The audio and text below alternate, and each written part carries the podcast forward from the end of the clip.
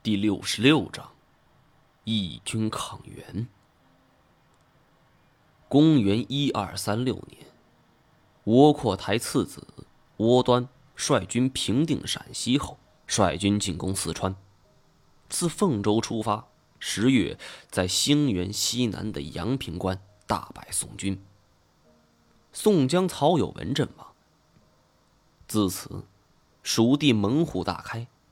本以为蒙古大军可以长驱直入，但是蜀道难行，天下无敌的蒙古铁骑没办法铺开作战，地形成为了他们的最大制约。当时南宋面对强大的蒙古，基本上采取了消极防守的态度，兵力部署呈一线配置。分兵把守东西延伸几千里的两淮、京沪、四川三个防区，而后方纵深则十分空虚，没有强大的机动力量。窝阔台企图向设防较弱的四川进行迂回作战，先取全蜀，再平江南。但四川远离南宋政治经济中心。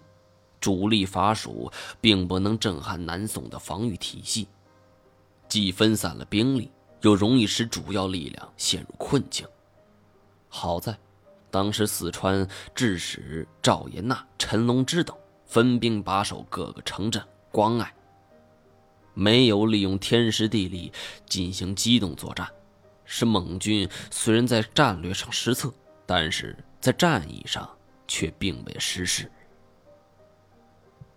蒙军入蜀之后，首先是攻打文州（今文县），但是文州守将刘瑞拼死抵抗，蒙古竟然一时之间未能攻克。不过文州城内水源匮乏，因为叛徒出卖，蒙军得到了这个消息，便切断城外水源，文州城断水半月之后，就被攻破了。城内守军，百姓自杀，被杀的有数万人。温州失陷之后，蒙军在蜀地犹如无人之境，一月之间是连克成都等数城。这时传来了伐宋中路军主帅阔出身亡的消息。阔端无心再战，在大肆掠夺之后，放弃成都，还军陕西。宋嘉熙三年八月，阔端大将塔海率军再次入蜀，复取成都。塔海率军自新井入蜀，他命士兵打起宋军的旗帜，迷惑敌人。宋军并未上当，杀出成都城就开始迎战。当部队开出成都西门外时，士兵溃战，四散奔逃，成都。再次被攻守了。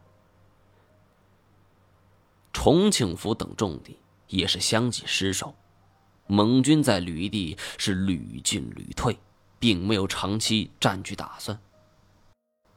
宋淳佑元年十一月，蒙军第三次入蜀作战，成都守将陈龙志誓死不降，坚守数月，可他的部下动摇了决心。在一天深夜，打开城门，把蒙军放了进去。成都再克，蒙军直逼汉州。宋军三千守城将士出战，被蒙军杀败。蒙军攻克汉州之后，除在一年，攻下徐州，没有大的进展。蒙哥率军就入蜀作战。自窝阔台以来，蒙军曾三次入蜀作战，都是凯旋而归，未做长留之辈。蒙哥在其大包围的战略思想之中，仍将入蜀作为主攻方向。在控制云南等地之后，命先军入蜀驻军，筑城守备，且耕且战，变游动战法为稳扎稳打。宋宝佑五年，蒙哥亲率四万人马入蜀作战。出征前，他对诸位诸王诸将说：“我的父祖都称大业而享盛名，我也要这么干。而蒙哥攻取四川之时，宋延在蜀中的防御已经有了不小加强。宋朝廷委派于介任这四川安抚制度使和总领。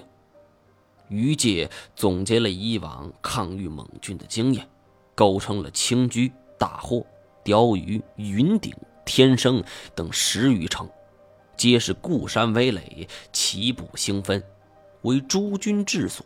屯兵计粮为守必计，但是四川宋军只有四五万战斗力，很弱的部队，朝廷也没有调拨其他的兵马，因而，在蒙哥的强攻之下，只有招架，并没还手之力。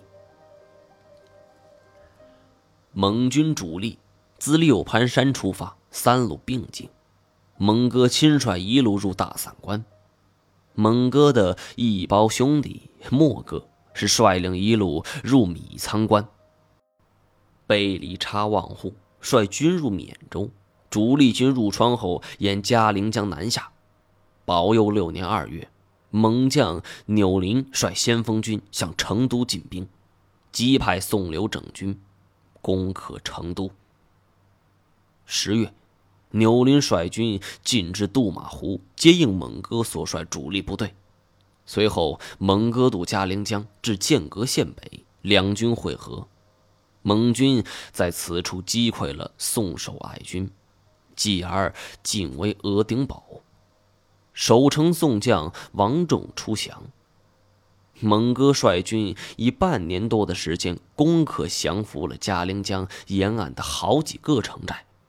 进为河州钓鱼城，另两路则是入蜀，在川西、川东也是攻城略地，连连告捷。就这样，蒙古大军对于川蜀之地三分有其二了。四川沦陷之后，当地百姓并没有完全屈服，很快蜀地就有人站了出来。其实。从一二七六年开始，全国各地反抗元朝暴政的民间起义就是不断的，很多人都没能在史书上留下名字，比如我现在所了解的这位陈鼎小。陈鼎小，四川制度使陈龙之的义子，在成都沦陷之后，他在陈志士十八亲随的护卫下突围而出。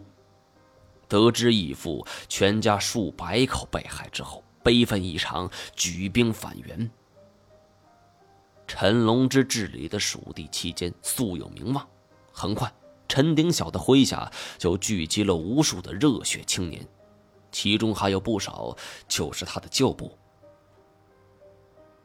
得知陈龙之的义子举兵，蒙军震动，派出万余人清剿。彼时，陈鼎晓麾下两千余人，设伏大败蒙军。如此一来，百姓更是望风归附。天下无敌的蒙军，居然被区区两千人给打败了。蒙古大怒，誓要报仇。大军举旗杀来。陈鼎晓明白自己的力量有限，为了保存实力，他率军进入了蜀地长江上游。依靠对地理的熟悉，继续顽强抵抗。此地依山傍水，丛林密布，蒙古大军的骑兵优势荡然无存，而又不识水性，一仗下来是损兵折将。见屡攻不破，盟军便放火烧山，大军掩伏在山脚下，只等义军冲杀下来便砍杀。可没想到，这陈鼎晓采用了义父其中一位亲随的建议，集长江之水来灭火，使得盟军的口袋计划全部落空。如此一来，他们再也按耐不住，他们将山周围像铁桶一般包围着，咆哮着开始冲锋。但是陈凌霄是骁勇善战，充分利用地理优势，一次又一次击败了盟军的。进攻。